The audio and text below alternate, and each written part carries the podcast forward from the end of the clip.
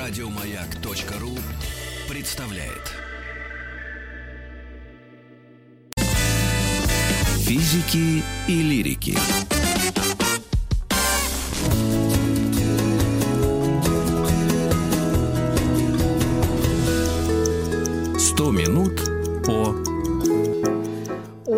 Сталинских высотках. Сегодня мы э, разбираем, вернее, как разбираем, образно разбираем созданные когда-то здания Министерства иностранных дел и гостиницы Украина. Разбираем когда-то построенное, Лихачева. Да, директор музея архитектуры у нас в гостях на связи. Здравствуйте, Елизавета, очень рада вас слышать. Здравствуйте, я рада, здравствуйте. Ну, Здравствуйте. начнем, наверное, по старшинству с э, Министерства иностранных дел, потому что Украина, по-моему, позже чуть-чуть была заложена и как-то Ну, создана. там, если разница есть, то разница минимальна на самом Мгм. деле, потому что они строились, как я уже говорила, одновременно. Мгм. И э, как бы для нас, э, по большому счету, не имеет значения, в какой именно момент были построены высотки, в какой момент они сдавались. Понятно, что они сдавались с некоторым расстоянием, но, в принципе, это одновременные проекты, и там в контексте истории архитектуры не имеет большого значения, когда конкретно они были построены. Тогда как и- вам будет угодно, с какой начать? Красавец. А вы Я знаете, вот мне кажется, если мы вижу. запустили голосование, Елизавета, Маргарита, мне кажется, если Да. мы запустили голосование сейчас с нашими слушателями, вот здание Министерства иностранных дел как здание и гостиница Украина, мне кажется, гостиница Украина победила бы с большим отрывом. Она пониже А, ростом. Ну, По-моему. да, Ну, она зато все сложно. И та, и другая высотка где. строились... э, э, меня слышно? Да. Да-да-да, Да, слышно отлично. прекрасно. А, значит, и, та, и другая высотка строились большими архитекторами. Как раз вот а, мы с вами вчера говорили о том, что многие архитекторы были молоды, как Пасохин, да, и воспитаны уже при советской власти. Так вот, э, здание МИДа и гостиницу Украины строили архитекторы, как раз воспитанные при царском, по проклятом царском режиме, и это были архитекторы с академической школой, да, А причем в гостинице Мгм. Украине принимал участие Владислав, э, Владислав Алторжевский, один из самых выдающихся, на самом деле, а, не, не Владислав Вячеслав, извините, я оговорилась, а один из самых выдающихся вообще архитекторов первой половины 20 века, человек, который много чего сделал, успел посидеть, его арестовали, он был осужден, он сидел до 43 года в Воркуте, где стал главным архитектором города Воркуты, а потом он вернулся, и вернулся не просто в Москву, он был не просто а, выпущен из лагеря в 43 году, он стал одним из основных и ведущих, архи- он вернулся в профессию, что, конечно, для тех лет совершенно уникальная ситуация. И Алтаржевский, автор, в конечном итоге, именно он подведет итог строительства высоток, именно он напишет книгу, которая будет посвящена истории строительства и, выс- э, строительства и проектирования высотных зданий в Москве. Почему? Ну, потому что, по большому счету, он считался одним из основных таких специалистов по этой архитектуре. Дело в том, что он а, был командирован в Соединенные Штаты Америки, и он там учился в Нью-Йорке, и он работал как архитектор, он спроектировал там один из пансионатов, как по легенде, за которого впоследствии посадили. Он работал на высотном строительстве, то есть это был человек с американской школы, с американской закалкой. Он, приехав а, из а, Нью-Йорка, издал в Москве книгу, которая называется «Новый Вавилон», которая была посвящена нью-йоркской архитектуре, американской архитектуре. Потом он а, а, значит, попал в лагерь, и он там в этом лагере провел достаточно большое количество времени, но при этом умудрился а, не так много, как мог бы, кстати. В 1938 году начались его неприятности, в 1943 он уже вышел. Но при этом он умудрился, это вот к вопросу о силе духа и о том, что такой настоящий архитектор, несмотря ни на что, он выдержал все удары судьбы, и в конечном итоге он вошел в историю русской архитектуры как один из основных а, ее героев, по крайней мере, в первой, половине 20 века, не очень широко известной публике, но это очень жаль, потому что Алтаржевский, безусловно, достоин того, чтобы о нем знало как можно больше людей. А главным архитектором Украины был э, еще один крайне примечательный человек, это э, архитектор Мордвинов, человек, автор перестройки Тверской улицы, президент Академии архитектуры, то есть увенчанный лаврами такой советский архитектор, тоже учившийся до революции, человек, чьи, чьи проекты мы не знаем, кто делал Тверскую улицу, а ее делал Мордвинов. Да, и даже то, что строилось после войны, строилось по его по его каким-то идеям, по его, а, по, по- по- его плану, я бы так сказала. Аркадий Мордвинов был человеком, конечно, абсолютно выдающимся во всех отношениях, а, но при этом тоже не очень хорошо известен широкой публике. Это как бы обычно, когда говорят об этом периоде, вспоминают другие имена, там Щусева, например, или Желтовского, а вот про Мордвинова Алторжевского знают не так много людей. Я С МИДом думаю, мы истории- как раз восполним. Да, с МИДом история еще интереснее. Там главным архитектором МИДа был Гельфрейх. Гельфрейх а, а, во всех отношениях был человеком а, ну, тоже, я бы сказала, выдающимся, да, он был учеником и младшим партнером, как бы сейчас сказали, наверное, а, а, а, архитектор Щуко, который был академиком, он а, учился в Петербурге, он, а, а, Владимир, Владимир Щуко был таким вот, как, как Иван Александрович Фомин, он был человеком, который а, принес в Москву вот эту вот закалку а, петербургского классицизма. А потом а, Владимир Гельфрейк, они оба Владимира, Гельфрейк стал его младшим партнером, младшим соавтором, ну, младшим по возрасту в данном случае, случае. Они вместе построили как минимум одно очень известное московское здание. Оно называется библиотека имени Ленина. К сожалению, Щуко умирает в 1939 году, и дальше Гельфрейх работает один. Здание МИДа он проектирует вместе с Михаилом Мингусом, тоже крайне интересным персонажем во всех отношениях. Он относительно молодой архитектор, он в 1905 году, то есть ему на момент революции было 12 лет, он родился в Одессе, а, учился он а, в Ленинграде уже, да, то есть в бывшей Академии художеств. И при этом вот это два архитектора, один имеющий как бы дореволюционную закалку а, академической школы, а второй имеющий уже постреволюционную закалку. Но как ни крути, Петербург и Ленинград – это такое место, где классицизм выкинуть невозможно. То есть просто потому, что ты живешь в этом mm-hmm. городе, и каждый день ходишь по его улицам. То есть ты не можешь игнорировать этот классицизм. Но это классицизм. Петербург... А у этих дядек тогда получился неоклассицизм. Правильно я понимаю? Или, не совсем. Или... Я бы все-таки не называла. Я вообще очень аккуратно. В свое время термин «сталинский ампир», который так популярен сейчас у mm-hmm. журналистов, его придумал э, э, замечательный совершенно человек. Это был критик э, и автор книг про, про историю советской архитектуры Селим Амарович Хан Магомедов. И он его придумал, вбросил. И в результате вся архитектура, которая создается при, э, в, в период правления Сталина, сейчас с его легкой руки называется сталинским ампиром. Это неверно.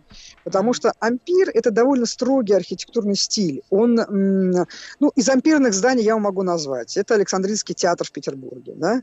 Это комплекс Генерального штаба Министерства внутренних дел на Дворцовой площади.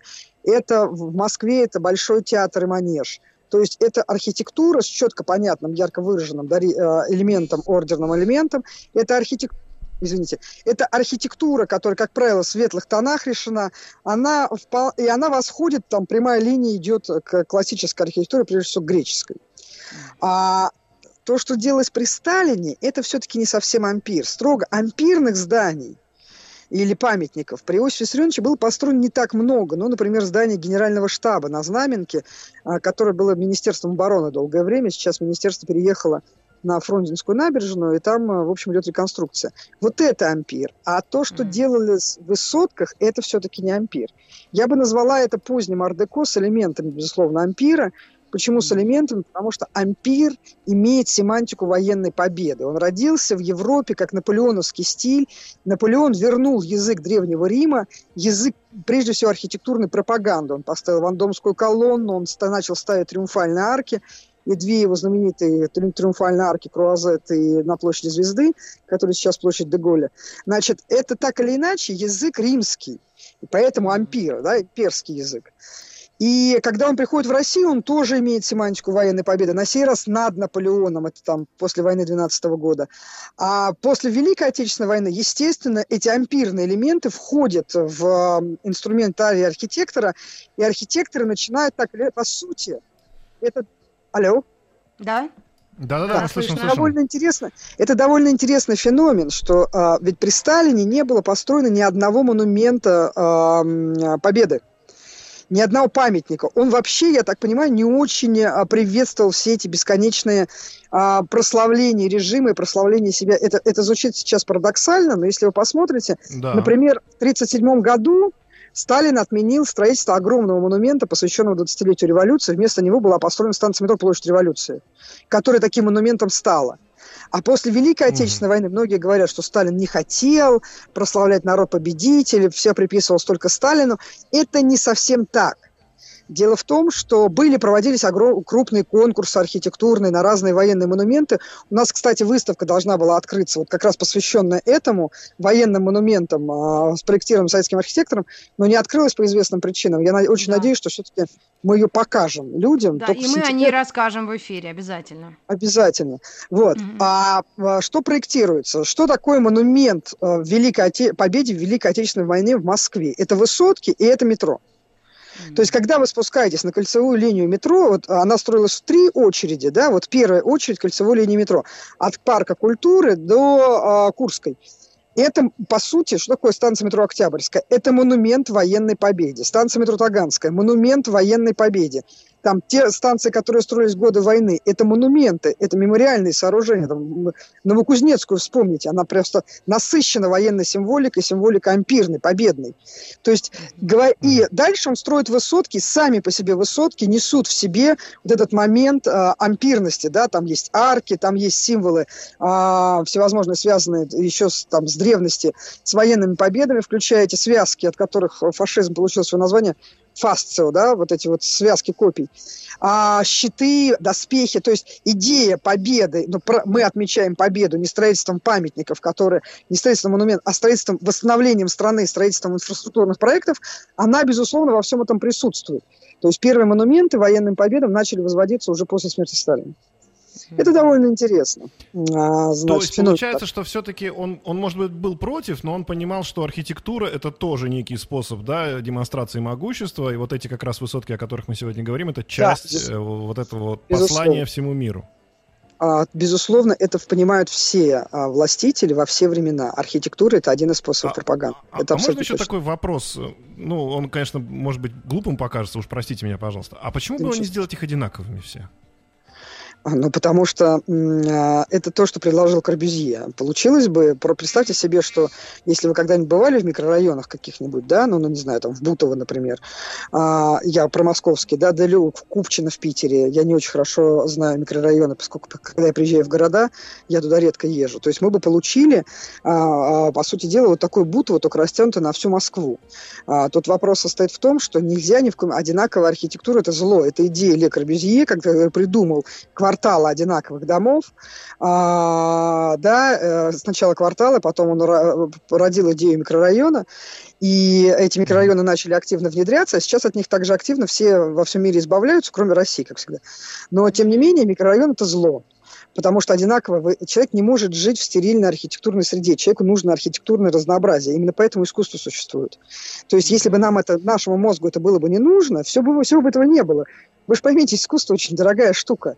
Надо платить художникам, закупать материал. Как- как- Куда как проще. Наставить Да. выжить в них. И Ну, а люди искусство себе ну позволяли говорили, только кстати. богатые люди во все, во все- во все века.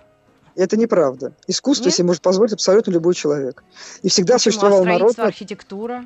Как раз Ну, купцы, а- только-только разбогатели, сразу чик, дом. вот у меня вы тут в центре вот у нас. Э, А, нет, как красивый дом, сразу купчишка какой-нибудь там зажиточный, усатый, бородатый. Ну, в прошлом. Вы понимаете, э, э, вы понимаете, в чем дело? Вот у меня был знакомый, который занимался, а, он антрополог, этнолог, он занимался Мгм. элементами дворянской культуры в э, деревнях.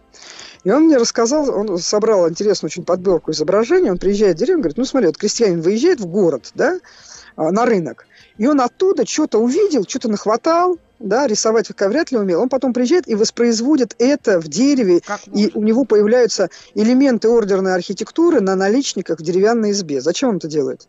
Для красоты. Вот именно. Хочет вот это вы, вы сами на немножко- себя ответили. То есть это не только для богатых. А, Это не совершенно. Ну, он точно хочет не то. принадлежать. Подождите, а зачем у нас лепят э, в Чертаново Профнастил. э, себе лепнину? Лепнину зачем лепят Это тоже красота? Или у каждого свой вкус конечно. Нет, ну, мы, поймем, что э, как бы искусство – это базовая потребность человека. Человек не может без нее существовать. Иначе бы его просто не существовало. То есть все, что не нужно человеку, умирает моментально. Соответственно, или просто не появляется, не рождается. Искусство – это базовая потребность человека. И если мы исходим из того, что искусство – это базовая потребность человека, мы дальше уровни удовлетворения этого искусства, потребности. Вот и все. Кто-то там слушает Баха, а, а кто-то Pink Floyd, а кто-то Depeche Mode, а кто-то, не знаю, там, Натали, например. А, mm-hmm. Или там, что там народ слушает, или Жень Белоусова. А, то есть это у... Кто-то смотрит там, читает комиксы, а кто-то читает Шопенгауэра в, в оригинале. Кто-то смотрит Тарковского, а кто-то э, кино про Мстителей. То есть мы в конечном итоге, это уровень удовлетворения потребностей. Это разный mm-hmm. вкус, да, разная, разная, разная система ну, я бы сказала, что это разный, разный уровень э, э, вкуса, да, то есть, ну, вот по поводу потребностей в искусстве и базовых потребностей человека я очень, э, как бы, в свое время выработала эту аргументацию в спорах с бесконечным количеством маркетологов и экономистов, которые мне приводили пирамиду Маслоу, где mm-hmm. а, искусство mm-hmm. находится на самой вершине. Сначала поесть, потом поспать, потом, а, значит, заняться любовью, там, плодить детей, потом а, еда, сон, ну и так далее. Mm-hmm. Вот. А я обычно отвечала им, что вот, например, в блокадном Ленинграде, где никак нельзя было говорить о базовых удовлетворении базовых потребностей человека, это же очевидно. Люди продолжали это ходить в консерваторию, в филармонию, да, всем известная история с блокадной симфонией Шостаковича, который оркестром Равинского играл в Ленинградской филармонии, а потом а, уже после 45 года повторил ее в том же составе, и из состава оркестра выжило только три человека, включая дирижера. А, люди ходили а, в Эрмитаж государственный, где экскурсоводы, показывая на пустые стены, рассказывали, здесь висел Рембрандт, здесь стоял Микеланджело, здесь висел Рафаэль. Это были люди, которые жили в этом городе. То есть что-то в искусстве заставляет нас да, что-то нам, что как, какая-то деталь нашего мозга, особенность нашего развития. Ну и самая невероятная история. Много лет назад я, когда э, общалась очень много с ветеранами Великой Отечественной войны, меня судьба столкнула с человеком, который был одним из тех, кто освобождал Освенцим. Он был архитектором по специальности, и поэтому он обратил внимание, большинство не было, он говорит, мы когда вошли в первый барак, а, я понял, что, я сначала не понял, а потом увидел какая-то странная фактура на стенах, и подошел и понял, что это рисунки. Люди в Освенциме рисовали на стенах. Понимаете? Mm-hmm. Они, а, они, они были в аду. И там, ну, как бы это Освенцим. Но люди продолжали вот этот момент сохранения человечности. Да, безусловно, нам нужно искусство. Тут как бы я готова эту точку зрения долго отставить. И поэтому разные архитекторы, поэтому разные конкурсы. Каждое ведомство проводит свой конкурс. Да, безусловно, у этих проектов разное качество да, то есть есть получше, есть похуже, но вот именно то, что они все разные, и делает это соцветие этих высоток уникальным, потому что каждая из них, а несмотря вот на то, сами, что они... Э, Елизавета, можно я схвачусь за ваше слово да. получше, похуже? А можно говорить об этих высотках, ну вот мы сегодня только две разбираем, но так в целом, если сравнить, все-таки их как-то выстроить по рангу, или нет такого критерия, по которому они могут выстроиться? А, ну, их можно выстроить по значению, да, ну, там, например, тогда на первом так. месте будет МИД. А, их можно выстроить в мой личный рейтинг. Мой личный рейтинг на первом месте будет высотка номер один. А, тут не так давно а, человек, который... Это Котельнической? Нет, это МГУ. Нет? Простите. А, МГУ. Это Московский государственный университет. Для меня, тут, я говорю, не так давно а, а, человек, которого зовут Роман Янковский, написал книгу. Он ее назвал «Высотка номер один» про историю строительства университета. Он юрист, он учился в, на, на юрфаке университета, и он написал отличную книгу, одну из лучших, которую я читала про высотное строительство. Я вам обязательно их передам, а, чтобы вы тоже почитали. Это, правда, дико интересно. Вот. А, и он поднял огромное количество материалов, и неожиданно, э, как бы, будучи юристом, не историком профессиональным, он сработал как историк и даже отчасти как искусствовед, то есть начал а, анализировать памятник. Это совершенно невероятная книжка. Боюсь, я настоятельно рекомендую ее почитать прервать сейчас, потому что у нас сейчас новости середины часа, и новости спорта будут. И я напомню, мы а, говорим о сталинских высотках, и МИД, и гостиница Украина сегодня герои, героини нашего рассказа, и мы вновь к ним вернемся буквально через несколько э, мгновений. Ну а так каждый для себя может выбирать любимую, правильно? Да. У меня да. тоже МГУ. по всему. Вот Мне тоже МГУ. Физики и лирики.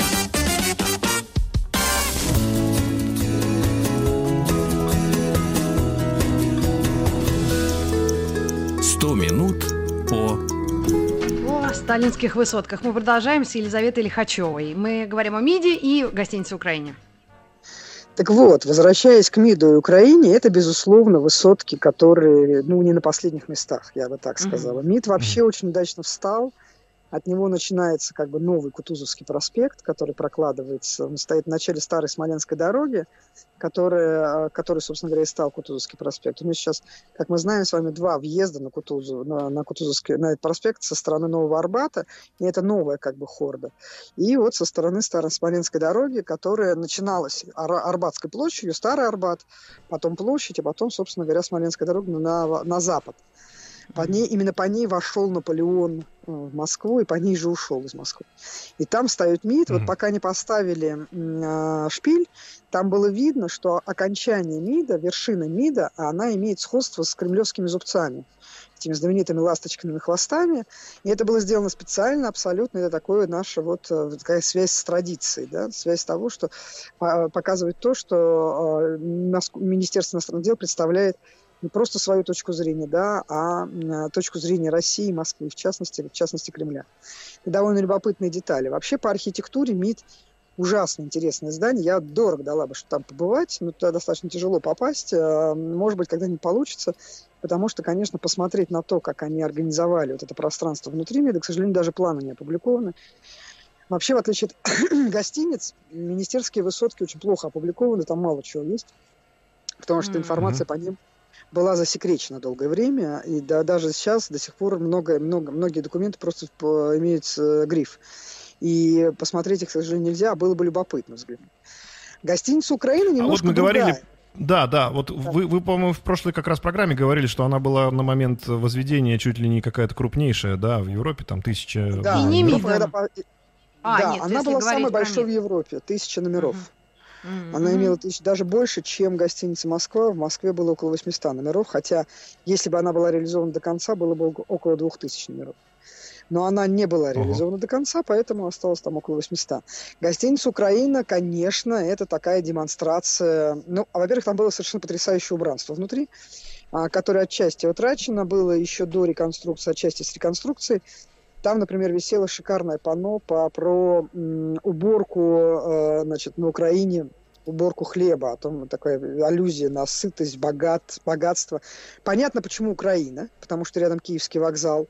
И понятно, mm-hmm. что вот эта связь э, с как бы Россией и Украиной, она была крайне важна еще и по, по политическим мотивам, потому что это конец 40-х годов на Западной Украине, в самом разгаре война с бандами.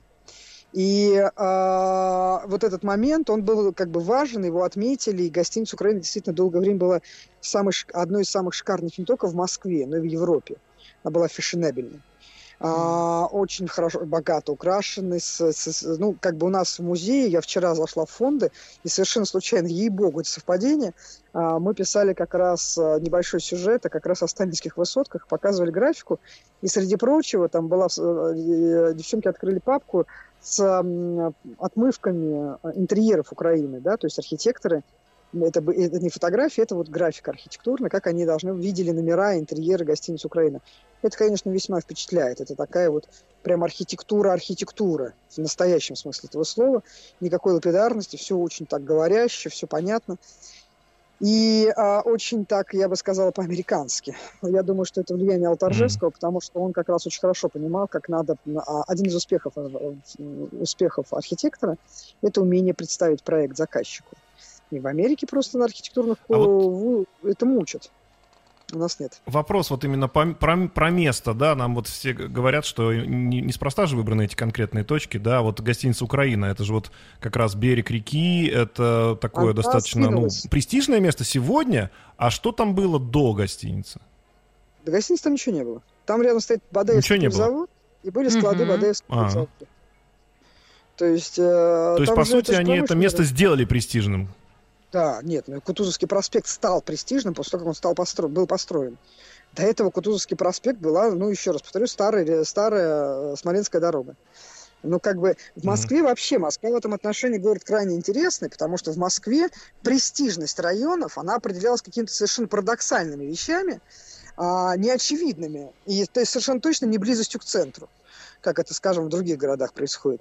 А, достаточно вспомнить историю хитровки, которая находится в двух минутах ходьбы от Кремля, там, ну ладно, в пяти. Uh-huh. Вот. И при этом это всю жизнь был самый бандитский район города, куда до революции, и только большевики справились с этим а, дном. И, и сейчас, если вы скажете про хитровку, вы вдруг неожиданно выясните, что это не престижный район, гораздо менее престижный, скажем, чем неподалеку располагающаяся Никольская. Да, Ну, вот есть так такое. Хотя А, вроде значит, да, от центра-то Центр, одинаковое центр. расстояние. Цен- цен- Центровее некуда. То есть вот этот момент престижности в нашем городе, он определяется какими-то совершенно другими критериями, не близостью от центра. До революции престижными районами в Москве был район Патриарших прудов. А, Он стал престижным к концу XIX века, потому что долгое время он таковым не был. Это был студенческий район, Большая Казиха его называли.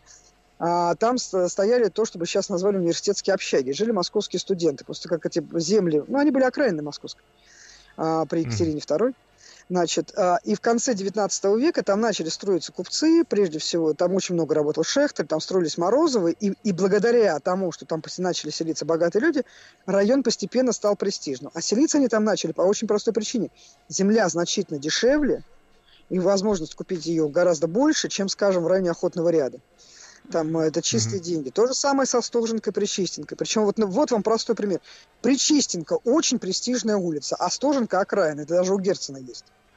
Да, то есть он Остоженку воспринимает как окраину, а Причистенка для него это почти центр А города. там расстояние 100 метров, ну, 300, наверное, Они- от одной Да, от друг пора- от друга.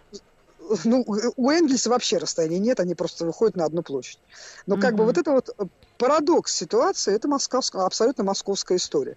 И говорить о том, И что надо гостиница сказать, что как раз вот ставится- на, наш это замечательный МГУ, да, получается, до, до Да. вот этой высотки это был один район, там были просто коровы и какие-то избушки. Гаражи, А после того, как построили МГУ, пустыри. это теперь вот тот район, который тоже считается престижным в Москве просто потому, что есть университет, да ведь? Да, совершенно верно. Но вообще, если говорить уже о парадоксах э, строительства высоток, самое высокое здание в Москве – это университет. Это на самом деле очень многое говорит, э, гораздо больше говорит о сталинском режиме, чем все исторические труды. Э, На тот момент университет, он до сих пор самый высокий, но не потому, что он самый физический, а он стоит на самой высокой точке города. Он царит над городом, Мгм. это, и это университет, место, где люди получают знания, место, где куется интеллектуальная элита страны.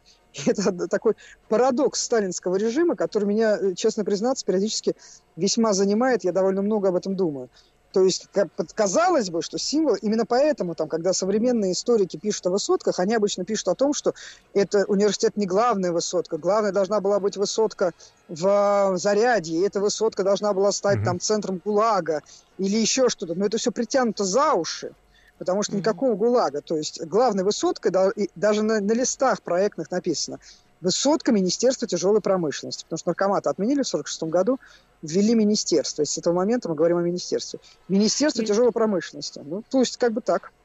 А вот если мы все-таки вспомнили про вот эти гулаги и все, что с этим связано, вот строительство высоток, они все-таки там было больше заключенных наших или не, немецкие пленные как раз? Это же 47-й год, это еще Значит, есть смысл а, об этом вспоминать и насколько есть. героический был труд ну, вот, а, инженеров, которые все это ну, курировали? Смысл есть. Дело в том, что вот э, смысл, об этом надо обязательно говорить, и я бы на самом деле э, настаивала на рассекречивании э, документов, связанных со строительством высоток. Потому что я слышал такое количество невероятных разных версий от очень разных исследователей, каждый из них по-своему прав, но ни один из них не опирается на документы. Все опираются на некие воспоминания очевидцев. И, а там легенд очень много, включая легенду, э, с- с- э, значит, что якобы на строительстве университета какой-то заключенный завладел оружием, пустил пулю в сторону Кунцева, и эта пуля долетела до дачи Сталина, но это просто абсолютный бред, ну, с точки зрения физики. Просто. Мне пожарники молодцы, парни, я там училась тоже на юрфаке, как вот коллега, который написал книгу, и это было 90-е. И мы таскались там по, по подземным, конечно, в, МГУ, по бомбоубежищу, Ага, и по, в пожарной охране они, или какая-то дружина у них там была. Ну, просто парни подрабатывали. И мы там везде э, бродили, но они говорили все больше о замурованных людях, там не между этажами, там такие страсти они рассказывали, мы там сидели, эти первокурсницы, Ну да. просто дымом волосы. Чего только не А пропоешь. как еще завладеть того, первокурсницей? чтобы- Рассказать, рассказать про, да, конечно. Про замурованные что-то- тела. Чего не пропоешь первокуром, чтобы произвести впечатление на них. Ну, может, и так. Нет, конечно, никаких замурованных нет. То, что университет бомбоубежище, кстати, везде есть, да? В этих высотках. Вот говоря уже, рассказывая, если в общем. Совершенно точно все убеждены в том, что заключенные строили высотки, за которые отвечал, м, которые строило Министерство внутренних дел, то есть Лаврентий Павлович Берия. А, Значит, а, а, вот какую-то книжку не возьми, обязательно будет написано, что вот эту высотку строила, значит, э, НКВД, значит, там были заключенные. На самом деле я не нашла, я специально этим вопросом занялась, я перелопатила в свое время достаточно большое количество литературы, я искала откуда сведения о заключенных. Я не нашла ни одного документа. Это все из серии ОБС. А, А. Вполне, я Одна не баба отрицаю, что сказала. там были...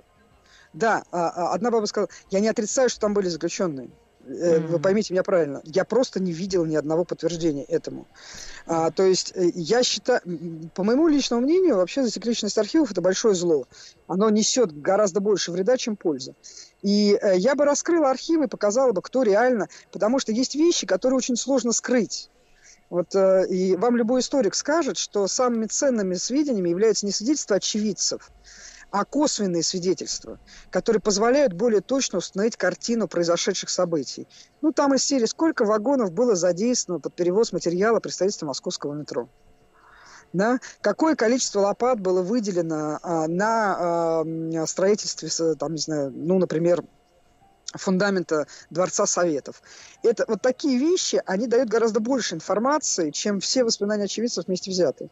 Воспоминания очевидцев – это э, завитушки на торте, но не сам торт. Поэтому, э, если мы говорим с вами о том, кто и как строил высотки, это вопрос для меня лично открытый. Я не могу сказать, что я убеждена в том, что там э, он пост... это был рабский труд заключенных. Я не уверена в этом. Более Нет, того, ну просто есть... легенды о метростроевцах, а есть кто-то. А вот это как-то совсем в тень уходит, и поэтому вот это вызывает интерес, наверное, у людей, которые Да, ну, восхищаются я- я- этим. Я ни секунды не сомневаюсь, что там использовался труд заключенных, но мне бы хотелось, конечно, посмотреть документы. Вы знаете, есть такой совершенно замечательный фильм Галич, э, по сценарию Галича, называется «Верные друзья». А, очень хороший, один из первых после сталинских фильмов, такой накануне оттепели. А, там играют прекрасные актеры, в частности, есть там такой персонаж, академик Нестратов, академик архитектуры Нестратов, который, Мгм. за которым его друзья юности бегают по всем строительствам, в том числе не строительство высотки. Это конкретная высотка. Это А давайте академическая. вернемся к Нестратову. Елизавета, как раз у нас маленькая реклама, и с Нестратова начнем.